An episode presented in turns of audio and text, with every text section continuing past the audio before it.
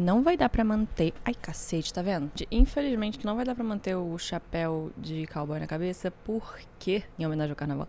Porque eu tenho fone agora. Gente, que oficial. Ah, cala a boca, WhatsApp. Provavelmente nem ninguém ouviu. Porque agora eu tô com meu fone.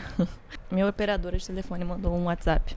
Você vê como eu tô popular. Olá, sejam muito bem-vindos ao podcast que eu vou chamar sinceramente nosso momento de reflexão semanal e no meu diário de pensamentos. Quase que eu falo errado. Estou aqui acompanhados com um prato de estrogonofe.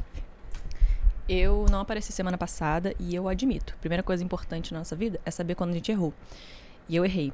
Brincadeira, eu tava trabalhando, então foi super digno da minha parte. Mas isso não vai acontecer de novo, porque agora eu tô aqui pra ficar, galera. A casa votou e eu fiquei. Eu, quando trabalho, eu fico num nível de hype surreal, assim. Hypada. Hypada, moleque. Falando em hypada, moleque, você já ouviu falar de aquele tipo que fala muito esse, esses, essas gírias, assim? Por exemplo, pô, novinha. Fala com a tropa. Tô falando de um heterotop, tá, gente? O assunto de hoje não é heterotop, é algo muito pior. Hoje a gente vai falar de uma espécie que habita a nossa terra, que os religiosos, quando falando do diabo, se refeririam a uma espécie muito ardilosa. O diabo é ardiloso, eles já avisaram pra gente, e eu concordo. Hoje a gente vai falar de esquerdomacho. O fenômeno do esquerdomacho voltou. Agora que é carnaval, então. Na verdade, eu acho que eles nunca foram embora. E pegando as palavras da sábia Hannah Kalil, que é uma criadora de conteúdo muito necessária, o esquerdomacho é pior do que o heterotop. Já ouviu falar disso?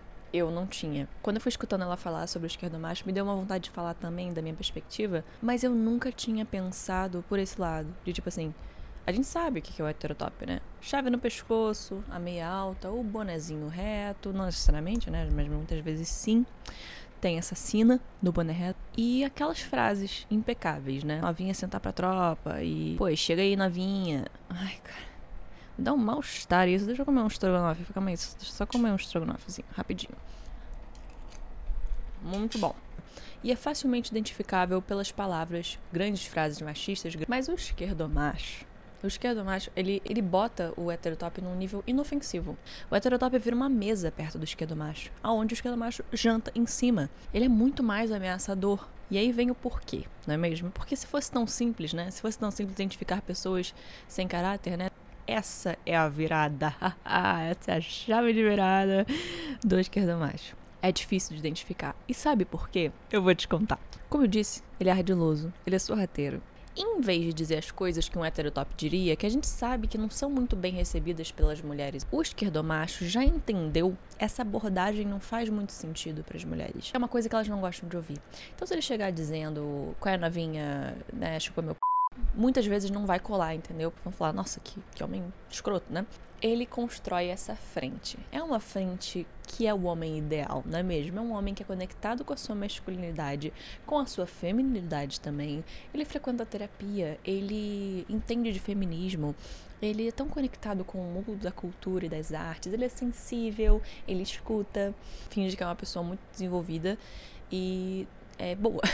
então ele não vai chegar dizendo coisas que ele sabe que as mulheres têm repulsa, porque ele já sabe que o efeito provavelmente vai ser negativo. E muitas vezes vai dar uma estudada em você, entende? Então ele vai testar algumas coisas com você. Por exemplo, ah, sei lá, gosto muito desse tipo de comida. Ah, mas eu já tinha percebido que você gosta desse tipo de comida. Você, você não é como as outras garotas, não é mesmo? Você um paladar muito aguçado. Dá pra ver que você se identifica muito com, no mundo da gastronomia. E talvez você nem se identifique. Então pode acontecer uma das duas coisas. Você pode dizer, ah, nossa, como é que você sabia disso? Ou você pode dizer, não, na verdade, eu não me identifico muito, não. De qualquer forma, o esquerdomacho adquiriu ali uma informação. Se você tem, já é ótimo para ele, porque ele já adquiriu a informação de que para você gastronomia é uma coisa interessante. Se não, ele também pega uma informação de que para você gastronomia não é interessante. Isso pode parecer muito inofensivo e superficial, e aí, isso é uma forma de que, se por exemplo você tem afinidade com gastronomia, você acha essa pessoa interessante, porque ela soube identificar sobre você, teoricamente, uma coisa que você gosta, uma coisa que você tem afinidade. Ele teve essa capacidade de reparar em você uma coisa muito importante sobre você que muita gente não presta atenção, entre aspas. Por exemplo, outra coisa, já sabe que provavelmente uma mulher já teve experiência ruim com um homem. Então, o esquerdomacho já sabendo disso, ele também vai lançar umas frases genéricas. Por exemplo, é, Ai, mas nós homens somos muito infantis mesmo, né? A gente realmente. Ai, imagino como deve ser para vocês. Caramba, vocês mulheres muito guerreiras mesmo. Então esse cara já chega dizendo que ele sabe, ele reconhece que o lugar da mulher na sociedade é diferente do que é do homem. E a gente, mulher, escuta isso e diz: opa, é um cara mais consciente. Porque automaticamente, muitas vezes, a gente assume que é, muitos homens não vão saber identificar que a gente tem um lugar diferente na sociedade, que a gente é tratado de forma diferente. E por mais que isso pareça idiota, né? Não é. Então, às vezes, nós mulheres podemos acabar reconhecendo um lugar de alívio nessas falas das pessoas, né? Principalmente de um homem, vindo de um homem. A gente sente um pouco de um alívio porque, caramba, um homem entendeu que esse lugar é diferente pra gente. E não no lugar de tipo assim, nossa, o homem é burro, não tá entendendo o que a gente tá falando, não é isso. Mas a gente já tá tão habituada a ouvir atrocidades e falas machistas e tá nesse lugar que quando chega às vezes uma pessoa valida as nossas né, as nossas dores, as nossas necessidades, levanta alguma coisa, sabe? A gente fica, caramba, essa pessoa entende um pouco mais do que eu tô sentindo do que a média. Não, o que não deveria ser, né? Deveria ser, tipo, já um mínimo, né? Isso é um mínimo para se relacionar uma pessoa que entende você como outro indivíduo válido, né? De escuta, de atenção, de, de né, direitos e tudo mais. Já deveria ser o um mínimo. Mas, infelizmente, para muitas de nós, não é. Não, não, porque eu vejo que você não curte caras imaturos. Eu já consigo ver em você que você não curte caras imaturos. Então, assim, tem toda uma tem toda uma um esqueminha de dizer sobre você coisas que antes ninguém percebeu. Você é muito diferente e eu vejo essa diferença em você. Então ele coloca essa frente de uma forma para te dizer que ele vê em você coisas muito especiais que ninguém viu antes. Você é tão diferente. Nossa, eu nunca conheci alguém como você. Você é muito especial, né? Você... E aí a gente cai numa coisa muito interessante, que é o complexo de ser especial. Eu tava lendo um post sobre isso esses dias, sobre como nós mulheres temos esse complexo, de acordo com a sociedade que a gente vive e tudo mais, de querer ser especial para um homem. Então, quando a gente ouve essa validação de um homem, assim, de. Ai, você é tão diferente. Caramba, tem algo sobre você que é especial. Você, a gente se sente validada e colocada num, num lugar que é o que a gente é ensinada que é o lugar certo pra gente, que é o da validação masculina. Esse complexo de ser especial, né, para alguém, torna a gente quase é, atraída e magnetizada por um comportamento que o esquerdomacho exercita bastante, que é esse de dizer que você é muito, muito diferenciada aos olhos dele. E esse sentimento começa a se tornar condicionado por você estar com esse cara, porque com os outros caras ou com outras pessoas, você não tem esse sentimento. As pessoas não te falam quanto você é especial daquele jeito, ou podem até te falar, mas da boca dele, daquele cara, daquele tipo de homem, às vezes até de acordo com as nossas construções de infância, nossos traumas, a gente acaba se tornando condicionado a entender que só aquele cara e só aquela fala daquele cara vai valer a pena. Só saindo da boca daquele cara que vai ser verdade. A gente é condicionado também a acreditar nisso. Então a gente fica num ciclo bizarro e muito profundo, achando que o que ele tá falando e por ele falar que nós somos especiais, nossa, não existem pessoas como você, a gente se sente tão validada que a gente entra nesse complexo de ser especial.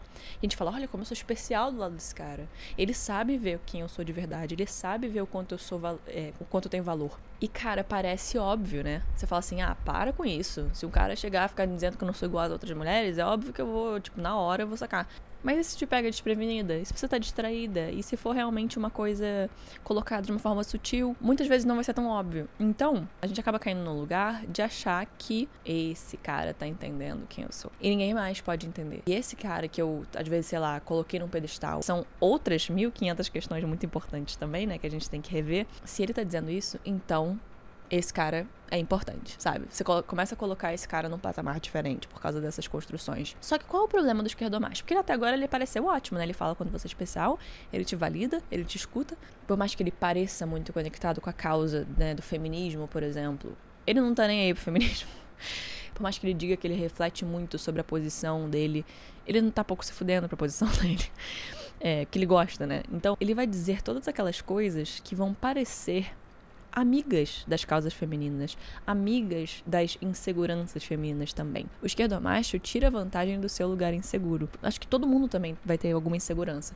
Então, se você pega a insegurança de alguém de uma certa forma, você estuda essa insegurança e você usa a favor de você, para você se beneficiar aos olhos dessa pessoa, fica muito mais fácil você se aproximar dela, entendeu? Então é óbvio que se, por exemplo, a pessoa sempre odiou o nariz dela, aí você fala que o nariz dela é lindo, a coisa mais linda que você já viu na vida, o nariz mais bonito que você já encontrou, aquela pessoa vai ter no mínimo uma reação, vai falar, peraí, como assim você acha meu nariz bonito? Nossa, quem é você, sabe? Só aquele cara vai saber ver o nosso valor, a nossa beleza, a nossa inteligência. Mas no fundo, no fundo, ele não quer saber do que você gosta. Ele quer saber do que você gosta nele. Então, cria todo um teatrinho mascarado por uma bondade, um carinho, uma atenção a mais. Quando no fundo tem só os interesses dele ali. Ah, mas é só sexo. Sei lá se é só sexo, entende? Tipo, muitas vezes é para entreter também. É aquela, aquela autoestima ferida que também o esquerdo macho vai ter. Vou tentar usar uma analogia aqui.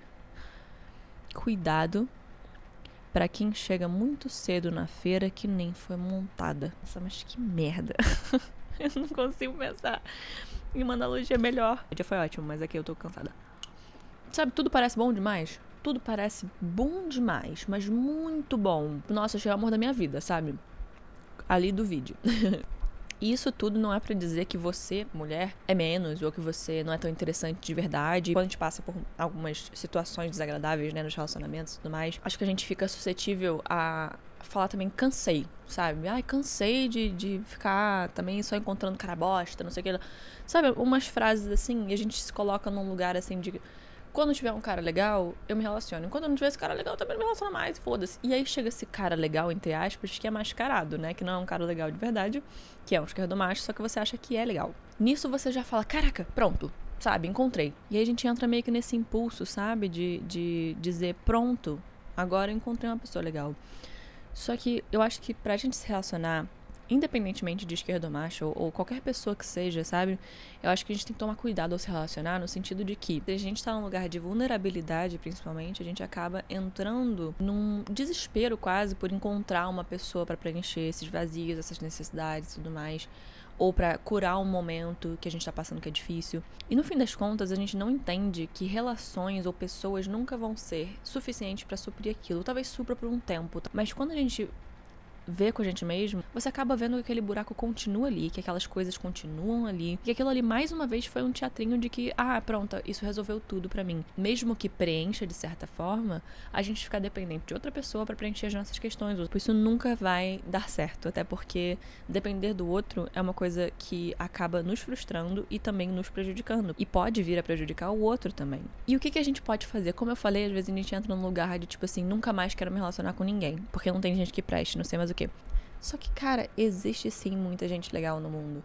E é injusto com a gente mesmo a gente se privar de novas relações ou novas amizades que possam ser novos conhecimentos de pessoas, porque a gente lidou com um tipo ruim. Mas é importante a gente ficar alerta quando está se relacionando para reconhecer esses sinais. A gente finge que não tá ali porque a gente não quer lidar com aquilo. Então, por exemplo, ai, finalmente achei um cara legal. Ai, mas. Ah, aí alguém, por exemplo, aponta assim: será que ele é legal mesmo? Aí você fala: poxa, por que você quer estragar isso pra mim? Sabe? Ah, não, cara, eu, eu quero, sabe, agora eu quero ser feliz também. Mas depois o que acontece? Você acaba tendo que lidar de qualquer forma, de uma forma muito pior. Então é importante a gente validar o nosso instinto, a nossa atenção, porque a gente a gente acaba mal ou bem tendo esse instinto animal, quase, de reconhecer os perigos, sabe? Então, isso também serve para os perigos emocionais. Eu não sei se as pessoas vão se identificar com isso, mas eu sou uma pessoa. Eu honro muito a honestidade, eu honro muito uh, o jogo limpo. Então, é, para mim não é difícil, entende? Para mim não é inconveniente. E, e, eu, não, eu não tenho prazer em ver alguém mal, mesmo que eu me saia bem, entende? Tipo, isso não é uma coisa que, que tá na minha natureza. Então, por mais que eu me saia bem pra cacete, se eu fiz mal para alguém, aquilo vai bater em mim de alguma forma. E isso não é ego, tipo, não é uma coisa tipo, ai, que saco, agora eu tenho que me importar. Tipo, é tão distante da minha realidade e da minha cabeça compreender que tem pessoas que vão fazer uma manipulação para poder se aproximar de você, para poder tirar coisas de você. Tipo, isso para mim é, é, tão distante que eu não reconheço isso, sabe? Eu fico tipo, cara, isso não existe, né? Tipo, não é possível. Mas é possível. Então, se você tem uma ingenuidade muito grande, ou se você tem esses valores parecidos com os meus, talvez, talvez seja a hora não de você jogar isso fora, porque muitas vezes a sociedade vai te dizer que é para jogar isso fora.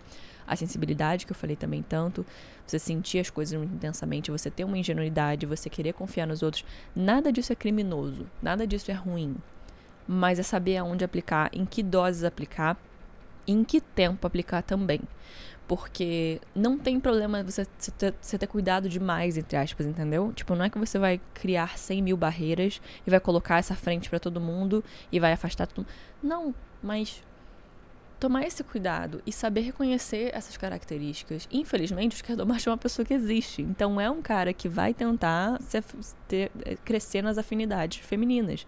Vai tentar dizer que é o cara diferente. Cada vez mais que você se reconhece, você vai se protegendo disso e você vai entendendo que nem vale a pena, sabe? Esse vaziozinho, entre aspas, que às vezes a gente sente por uma falta de autoestima ou um momento difícil que a gente tá passando, não vale a pena preencher com esse tipo de pessoa, entendeu? Porque simplesmente não vale a pena, tipo, acaba te deixando mais fechada para coisas que poderiam ser legais. Mas eu queria muito abrir essa reflexão nesse episódio de você começar a observar como as pessoas agem com você, quem são essas pessoas, quem tá perto de você quando? Que horas as pessoas se aproximam de você? E não necessariamente você precisa cortar todo mundo da sua vida, entendeu?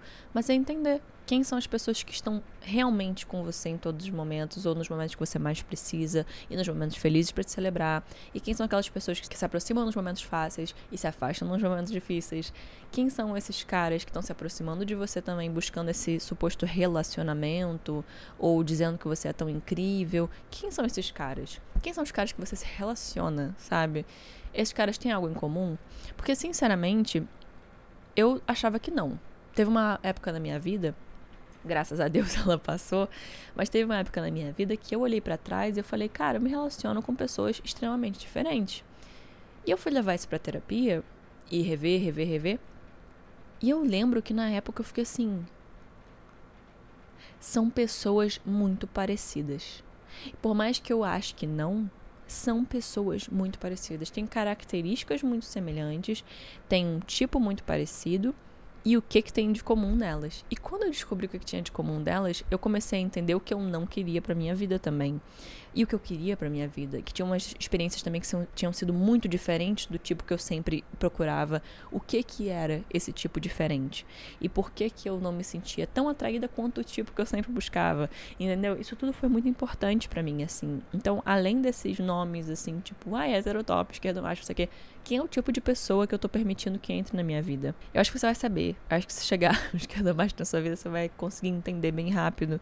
É, e se não entendeu rápido, vai ser também um momento canônico, como, sempre, como a gente fala hoje em dia. O que, que eu faço na minha vida hoje em dia? Eu não identifico ninguém de cara. É óbvio, você acabou de conhecer uma pessoa, você não tem como identificar uma pessoa.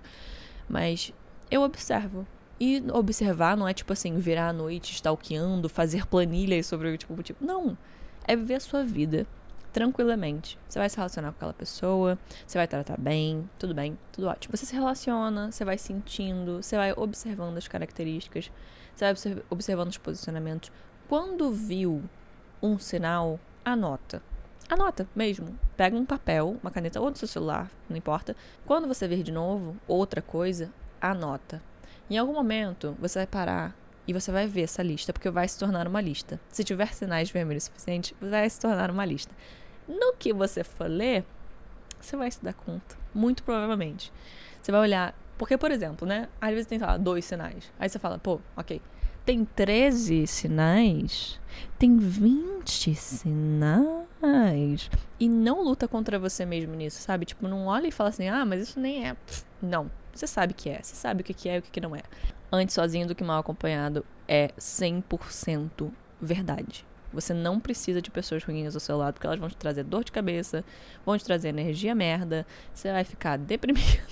Porque sozinho você, pelo menos, assim, você pode até ter suas questões e ser difícil ter momentos sozinho e tudo mais, mas você não tá sendo incomodado, você não tá sendo machucado, você não tá sendo trucidado, você tá sozinho. Tá lá sofrendo com as suas questões, beleza, tá sofrendo com as suas questões, não tá sendo, entendeu? Espero que tenha feito sentido como sempre.